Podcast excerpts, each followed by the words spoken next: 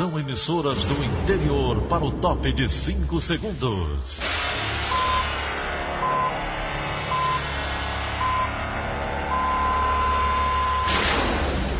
A Verdinha leva o som cada vez mais longe. Rádio Sul Cearense de Brejo Santo, Cristal de Quixeramobim, Iracema de Ipu, Jornal Centro-Sul de Iguatu, Macambira de Poeiras, Tabajara de São Benedito, Oroz FM, Pioneira de Forquilha, Itataia de Santa Quitéria, União de Camocim, Educadora do Cariri do Crato, Líder FM de Itapipoca, Aquarela FM de Miraíma, Liberdade de. Itarema, Carinhosa de Acopiara, Sertão Central de Senador Pompeu, Vale do Salgado de Lavras da Mangabeira, Vale FM de Nova Russas. 6 horas e 30 minutos, confirmando 6 horas e 31. Bom dia, hoje, quarta-feira, 1 de julho, ano 2020. Manchetes do Rádio Notícias Verdes Mares. Governo vai estender por mais dois meses o pagamento do auxílio emergencial. Carlos Alberto Decotelli deixa Ministério da Educação. Ceará registra mais de 86 mil pessoas recuperadas da Covid-19. Brasil tem 33.486 novos casos confirmados da doença. Essas e outras notícias a partir de agora. CYH 589. Verdes Mares AM. Rádio Notícias Verdes Mares. 6 e 32 Política. O Ministério Público do Ceará quer investigação da Polícia Civil em denúncias envolvendo a Prefeitura de Uruburetama. O prefeito Arthur Nery está afastado por problemas de saúde e decretos continuam sendo assinados no município. Mais detalhes com Alessandra Castro. Com o prefeito de Uruburetama, Arthur Nery, internado em um hospital particular de Fortaleza com Covid-19, impasses sobre o comando da prefeitura têm ocorrido no município. A presidente da Câmara Municipal de Uruburetama, Estela Rocha, que faz oposição ao prefeito, acusa Arthur Nery de estar afastado das funções do cargo há mais de 50 dias. Nery, no entanto, tem assinado atos administrativos no período do afastamento. Por conta disso, o caso foi parar na polícia. O Ministério Público apura a veracidade dos atos administrativos assinados pelo gestor, já que não foi divulgado o estado de saúde do prefeito. Enquanto isso, uma denúncia apresentada no Legislativo para apurar a ausência de Arthur Neri foi arquivada pela maioria dos parlamentares. A presidente da Câmara de Uruburetama afirmou que ingressou ainda ontem com uma medida cautelar na Justiça para ser autorizada a assumir a prefeitura da cidade. Como o município não tem vice-prefeito, ela é a primeira na linha de sucessão para o cargo. O controlador geral do município, Hércules Oliveira, reconhece que o prefeito está internado, mas não há 50 dias. Ele também nega as acusações sobre a suspeita de falsificação da assinatura do gestor nos atos administrativos e diz que a denúncia tem cunho político. Essas e outras informações você confere no site do Diário do Nordeste. Alessandra Castro para a Rádio Verdes Mares. Carlos Alberto Decotelli deixa o Ministério da Educação antes mesmo de tomar posse. A carta de demissão foi entregue na tarde de ontem ao presidente da República, Jair Bolsonaro. Mais informações com Sérgio Ripardo. Mais uma baixa no governo Bolsonaro. O economista Carlos Alberto Decotelli pediu demissão e não vai ser mais empossado como novo ministro da Educação. Seria o primeiro ministro negro do governo federal. Mas ele teve seu currículo questionado por universidades estrangeiras e pela Fundação Getúlio Vargas. Decotelli causou constrangimento em Brasília quando duas universidades, uma da Argentina e outra da Alemanha, informaram que ele não tinha obtido os títulos de pós-graduação, de doutor e pós-doutor que citava em seu currículo. Ele se tornou o 11 ministro a deixar o primeiro escalão de Jair Bolsonaro. Decotelli ficou cinco dias no cargo, foi o terceiro a assumir o MEC em um ano e meio de governo. O Planalto não informou até ontem o substituto de Decotelli e analisa vários nomes para um anúncio o mais rápido possível. Até a noite de ontem, um dos mais cotados para assumir a pasta era o atual reitor do Instituto Tecnológico de Aeronáutica, ITA, Anderson Correia. Ele tem apoio tanto da ala militar quanto dos evangélicos, já que segue a religião. Sérgio Ripado para a Rádio Verdes Mares. E o Senado aprovou ontem o projeto de lei que propõe medidas de combate à propagação de notícias falsas. O projeto, conhecido como PL das Fake News, teve 44 votos favoráveis e 32 votos contrários. Esse assunto é o tema do comentário de William Santos. Olá, bom dia a você que nos ouve na Verdinha. O Senado aprovou ontem à noite um projeto de lei de combate às fake news. Projeto esse que estava envolvido em divergências desde que começou a tramitar na casa. A proposta que agora vai para a Câmara dos Deputados cria a Lei Brasileira de Liberdade, Responsabilidade e Transparência na Internet, estabelecendo uma série de normas para as redes sociais e serviços de trocas de mensagens, como WhatsApp e Telegram. Apesar das novas regras, o texto aprovado pelos senadores isentou a disseminação de informações falsas de penalidades criminais. Durante a tramitação, vários parlamentares defendiam que a proposta fosse votada rapidamente por conta dos riscos da desinformação. Mas várias representações da sociedade civil também pediram, ao longo desse tempo, mais tempo de debate. O alerta final é legítimo. É preciso resguardar nessa discussão o direito à liberdade de expressão e também atuar em mais de uma frente. Leis sobre o tema são importantes, mas a aprovação delas, infelizmente, não dá conta da complexidade do problema. O debate continua e é urgente que seja feito. Os detalhes do texto aprovado você confere no Diário do Nordeste. William Santos para a Rádio Verdes Mares. A desembargadora Daniele Maranhão Costa, do Tribunal Regional Federal da Primeira Região, sediado em Brasília, anulou ontem a decisão que impôs ao presidente Jair Bolsonaro o uso obrigatório de máscara em espaços públicos do Distrito Federal durante a pandemia do novo coronavírus. Na decisão motivada por um recurso da Advocacia Geral da União, a desembargadora afirmou que um decreto do Distrito Federal já obrigou o uso de máscara de proteção nas ruas e não cabe ao Judiciário interferir na questão. O presidente Jair Bolsonaro assinou ontem um decreto que oficializa o pagamento de mais duas parcelas de 600 reais do auxílio emergencial a trabalhadores informais, desempregados e autônomos afetados pela pandemia do coronavírus. Mais informações com a repórter Flávia Rabelo, direto de Brasília. O benefício atende a trabalhadores informais, microempreendedores individuais, autônomos e desempregados.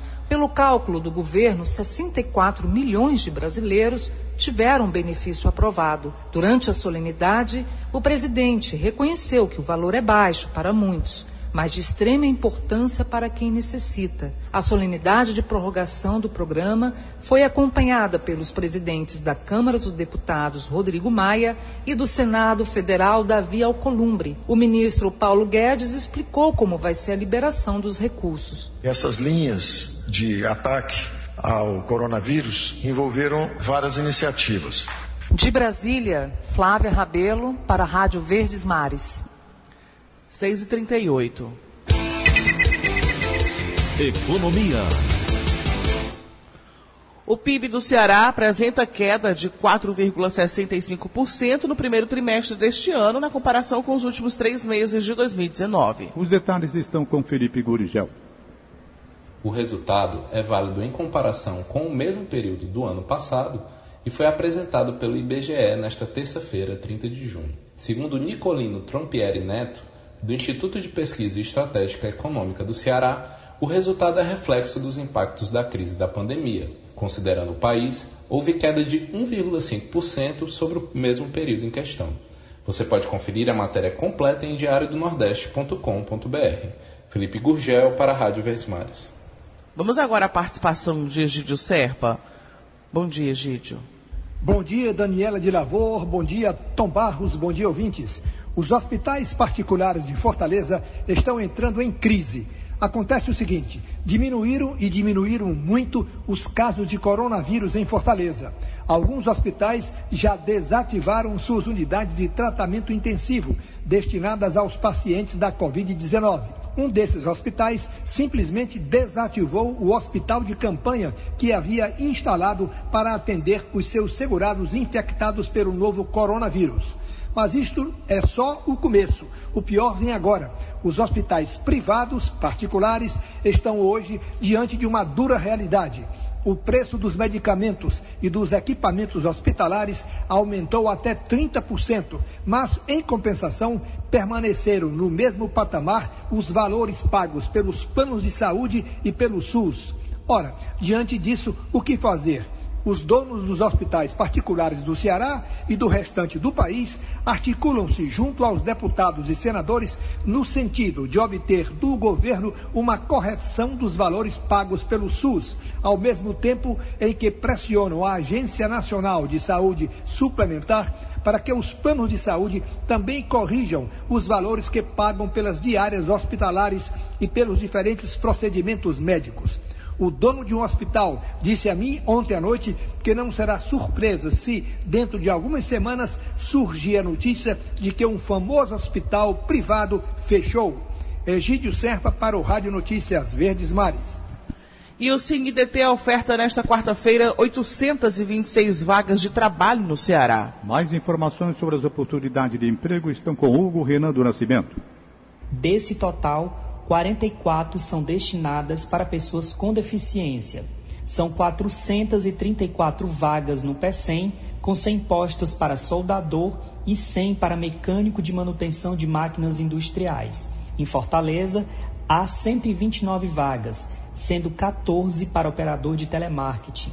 O Cine também tem postos disponíveis em Aracati, Crateús, Iguatu, Itapipoca, Juazeiro, Maracanaú, Limoeiro, Quixadá e Sobral. Para mais informações, acesse o site do Diário do Nordeste. Hugo Renan do Nascimento para a Rádio Verdes Mares. 6 e 42 Tempo, tempo e temperatura. E hoje o dia deve ser de nebulosidade variável em todas as regiões do Ceará, segundo a FUNSEMI. Em Fortaleza, a temperatura pode variar entre 23 e 31 graus. Ontem, um balanço parcial das precipitações de junho no estado foi divulgado e apontou o volume abaixo da média histórica. A gerente de meteorologia da FUNSEB, Meire Sakamoto, detalha o levantamento. Dados parciais indicam que em junho de 2020, as chuvas acumuladas no Ceará ficaram 16,4% abaixo da normal climatológica e o volume médio no estado foi de 31,3 milímetros. Em relação aos anos anteriores, junho de 2020 é o melhor desde 2015, quando choveu 36,6 milímetros, bem próximo à normal. As regiões mais beneficiadas no estado foram a região jaguaribana, com chuvas 16,3% acima da normal e volume acumulado de 50,4 milímetros.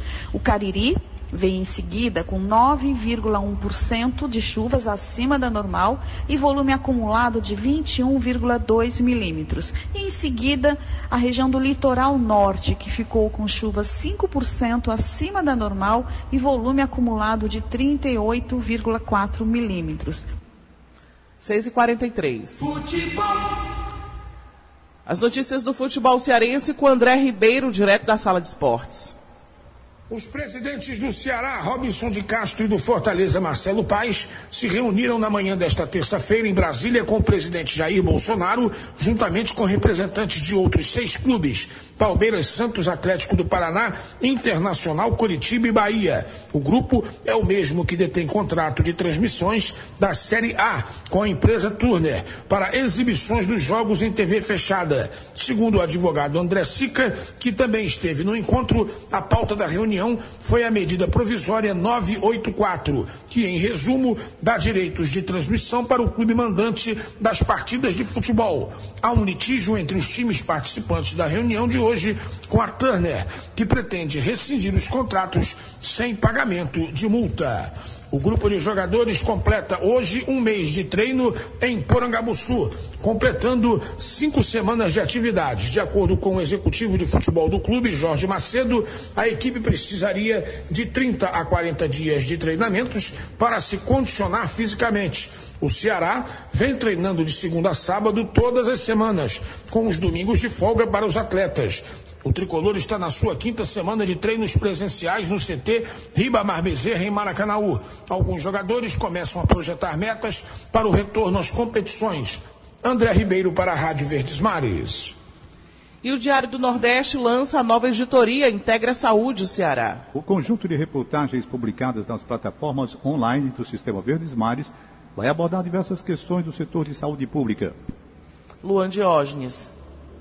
Estar bem informado é fundamental para cuidar bem da saúde, especialmente quando há investimentos para tornar o sistema público mais integrado, eficaz e acessível para toda a população. Com esse pensamento, o Diário do Nordeste lança a editoria Integra Saúde Ceará. O objetivo é incentivar a população para cuidar de sua saúde e mantê-la bem informada, sabendo de que forma pode se beneficiar ao máximo dos serviços de saúde do nosso Estado, além de conhecer os projetos em andamento e o planejamento para tornar a saúde mais próxima do cidadão. No Integra Saúde, o leitor do Diário do Nordeste terá acesso nas plataformas online do Sistema Verdes Mares a notícias e informações na área de saúde pública. O resultado foi um plano integrado, com foco que estabelece indicadores de qualidade para cada uma das unidades de saúde no Estado. O compromisso da gestão estadual da saúde é com a transformação das políticas públicas, assegurando que o bem-estar, a felicidade e o cuidado das pessoas sejam os valores fundamentais a serem conquistados. O projeto projeto especial Integra Saúde Ceará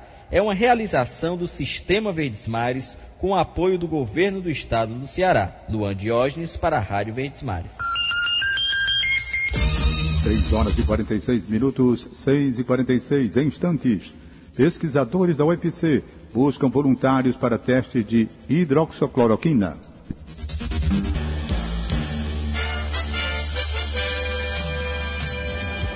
Rádio Notícia Verdes Mares. 6 e 48 Saúde. O Ceará contabiliza 6.146 mortes em decorrência da Covid-19. Já o número de pessoas infectadas é de 110.483. Os dados são da última atualização de ontem à tarde da plataforma Integra SUS da Secretaria da Saúde. Em Fortaleza, o número de casos confirmados é de 35.313 e 3.288 óbitos. O município de Sobral, na região norte, tem 6.565 infectados, segundo, seguido por Maracanaú, com 3.618 e Calcaia, com 3.601. O IntegraSUS indicou ainda que 86.093 pessoas se recuperaram da Covid-19. A ocupação de leitos de UTI no estado é de 70%, de enfermaria está em 44,79%. Mais 34 municípios cearenses deverão ter o número de leitos de enfermaria e UTI ampliado para aumentar a rede de atendimento exclusiva para os casos de Covid-19. A informação foi repassada ontem pelo governador Camilo Santana nas redes sociais.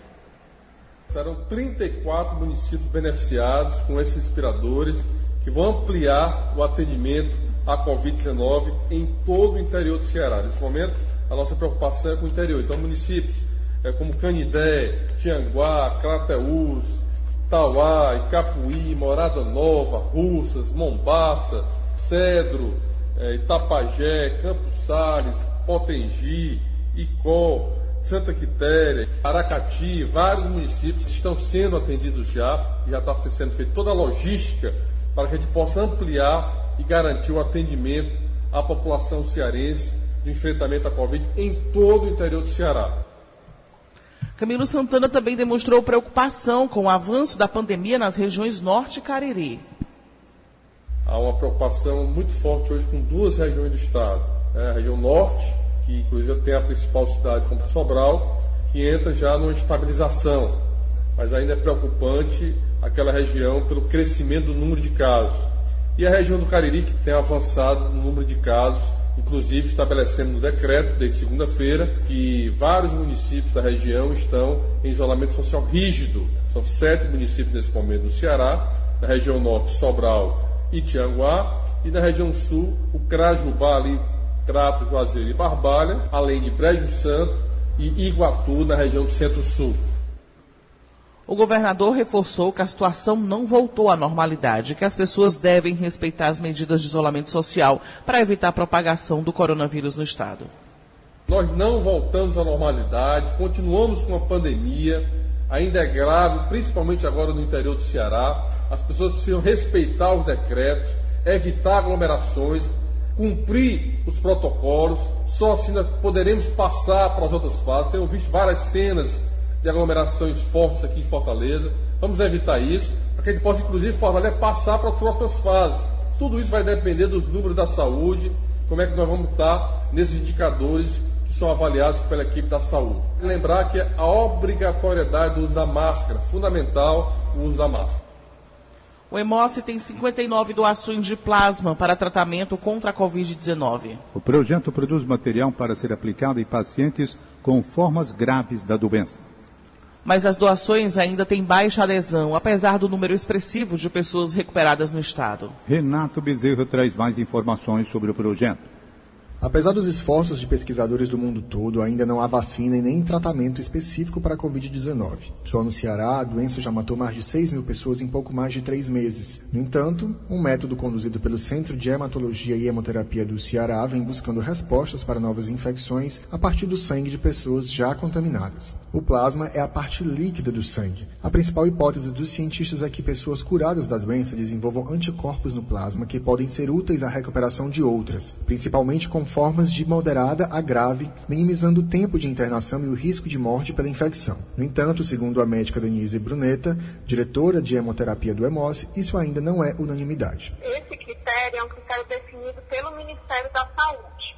Os locais têm usado 14 dias para avaliação desses doadores que buscando plasma convalescente são locais que utilizam, utilizam esse protocolo como protocolo de pesquisa. E aí ele pode ter alguns critérios diferentes, já que existe uma avaliação, uma, uma decisão positiva para utilizar esse protocolo de pesquisa no estudo desse, desse quadro convalescente. Como nós não estamos em projeto de pesquisa, nós estamos produzindo da forma mais segura possível, a gente utiliza do Ministério da Saúde a primeira etapa do processo é uma triagem clínica do potencial doador, quando há a coleta de uma amostra de sangue para avaliação da quantidade de anticorpos contra a Covid-19. Depois de uma média de dois dias, os candidatos retornam para a consulta. Caso não esteja apto para doar o plasma, é convidado para a doação de sangue convencional. Em caso positivo, um único doador pode gerar até três bolsas de plasma convalescente. Denise Bruneta também disse que a equipe esperava um número bem maior de doadores, principalmente pelos dados expressivos de curados em Fortaleza. Até ontem, a capital já tinha mais de 26 mil pacientes recuperados, de acordo com a plataforma IntegraSUS. A ampliação do projeto também depende da compatibilidade entre doador e receptor. Renato Bezerra, para a Rádio Verdes Mares. E a pandemia do coronavírus agravou problemas econômicos e sociais em Fortaleza desde o início de março. A piora se reflete no atendimento à população em situação de rua da capital e cresceu nesse período. Ona Quirino.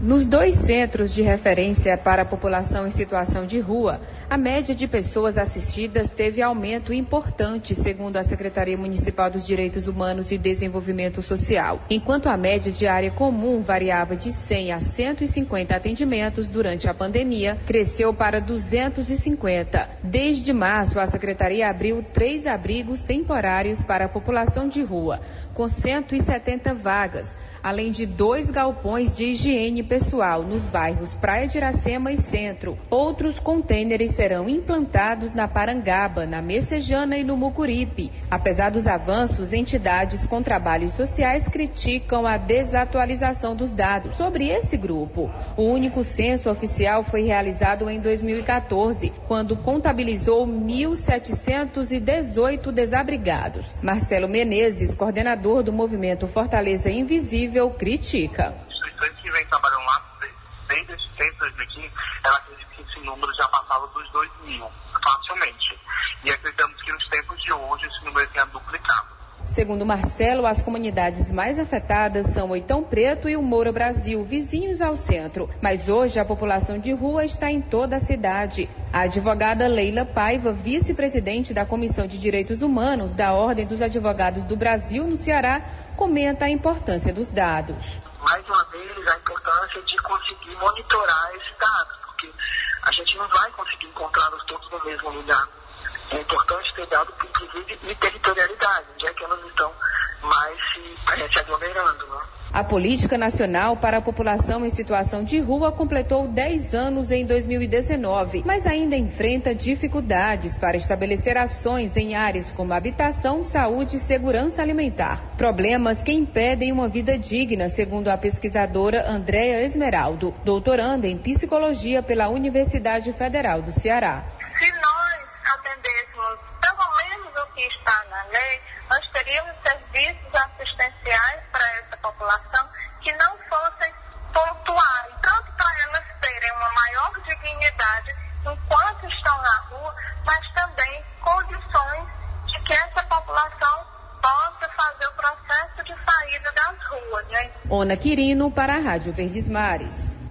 O Brasil teve ontem o um terceiro maior pico de registros de mortes em 24 horas desde o início da pandemia do coronavírus. Ao todo, 59.594 mil brasileiros perderam a vida por conta da Covid-19. Foram 1.280 novos óbitos. E o levantamento do Ministério da Saúde mostra também 33.486 novos casos confirmados da doença, atingindo 1.402.041 casos acumulados em todo o país. O balanço aponta ainda que 552.407 pacientes estão em observação, enquanto o total de recuperados desde o início da pandemia é de 790.040. E pesquisadores da Universidade Federal do Ceará buscam voluntários para testes do, com hidroxicloroquina como tratamento preventivo contra o coronavírus. Ana Beatriz Farias. O estudo é sobre o uso da hidroxicloroquina associada ao zinco como tratamento preventivo para o coronavírus. Pesquisadores do Núcleo de Pesquisa e Desenvolvimento de Medicamentos da UFC estão buscando 400 trabalhadores da saúde que estejam em contato direto com pacientes com Covid-19. Eles devem tomar o remédio por oito semanas e passar por uma série de exames. A gente lembra que a substância hidroxicloroquina é utilizada no tratamento de doenças como lúpus e malária. E durante a pandemia, o remédio foi alvo de polêmica. Isso porque muitos médicos passaram a receitar para pacientes com Covid-19, mesmo sem comprovação científica de que seria eficaz e seguro. Mas agora o estudo da universidade quer avaliar o medicamento como possível medida preventiva, já que ainda não existe vacina para a Covid-19. Ana Beatriz Farias para a Rádio Verdes Mares. Vamos agora para a redação integrada do Sistema Verdes Mares. Lígia Costa traz as últimas informações. Bom dia, Lígia. Bom dia, Daniela. Bom dia, Tom. Bom dia a todos. O número de mortes por Covid-19 no interior do Ceará em junho teve um aumento de 98,03%. Entre 1 e 30 de junho, o total de casos confirmados da doença no interior também avançou em mais de 52%. No mesmo período, a participação desses municípios na quantidade total de pessoas infectadas saltou de 35% para 42%. No dia 1 de junho, o interior registrava 30.918 casos confirmados. Já na tarde de ontem, ele ap apresentava 47.205 casos, é o que aponta a última atualização da plataforma IntegraSUS da Secretaria da Saúde do Estado. Hoje, uma das regiões que mais preocupa é o Cariri, onde o número de casos confirmados em junho mais que dobrou saindo de 3.331 para 7.344 casos. A campanha nacional terminou ontem, mas os 113 postos de saúde de Fortaleza continuam a vacinar o público-alvo contra a gripe até o dia 20 de julho. Até o momento, cerca de 82% dos fortalezenses que compõem o perfil a quem a vacina é destinada já foram imunizados. Esse percentual corresponde a cerca de 700 mil pessoas. A intenção da Secretaria Municipal da Saúde é que até o dia 20 de julho a parcela restante possa receber a dose. Ainda que não tenha eficácia contra a Covid-19, o comparecimento aos postos já auxilia os profissionais da saúde a identificar eventuais quadros sugestivos do novo coronavírus. Fazem parte do público-alvo da vacinação contra a gripe idosos a partir de 60 anos, profissionais da saúde, portadores de doenças crônicas não transmissíveis, indígenas, professores, crianças de 6 meses a 6 anos, entre outros. Lígia Costa para a Rádio Verdes Mares. 7 horas. Acabamos de apresentar o Rádio Notícias Verdes Mares. Redatores Roberto Carlos Nascimento e Elone Pomuceno. Áudio Augusto Assunção. Contra-regra Aline Mariano. Editora de núcleo Liana Ribeiro, diretor de jornalismo Delfonso Rodrigues. Outras informações acesse verdinha.verdesmares.com.br ou facebook.com.br verdi 810. Em meu nome, Daniela de Lavor e de Tom Barros, tenham todos um ótimo dia. De segunda a sábado, seis e meia da manhã, Rádio Notícias Verdes Mares.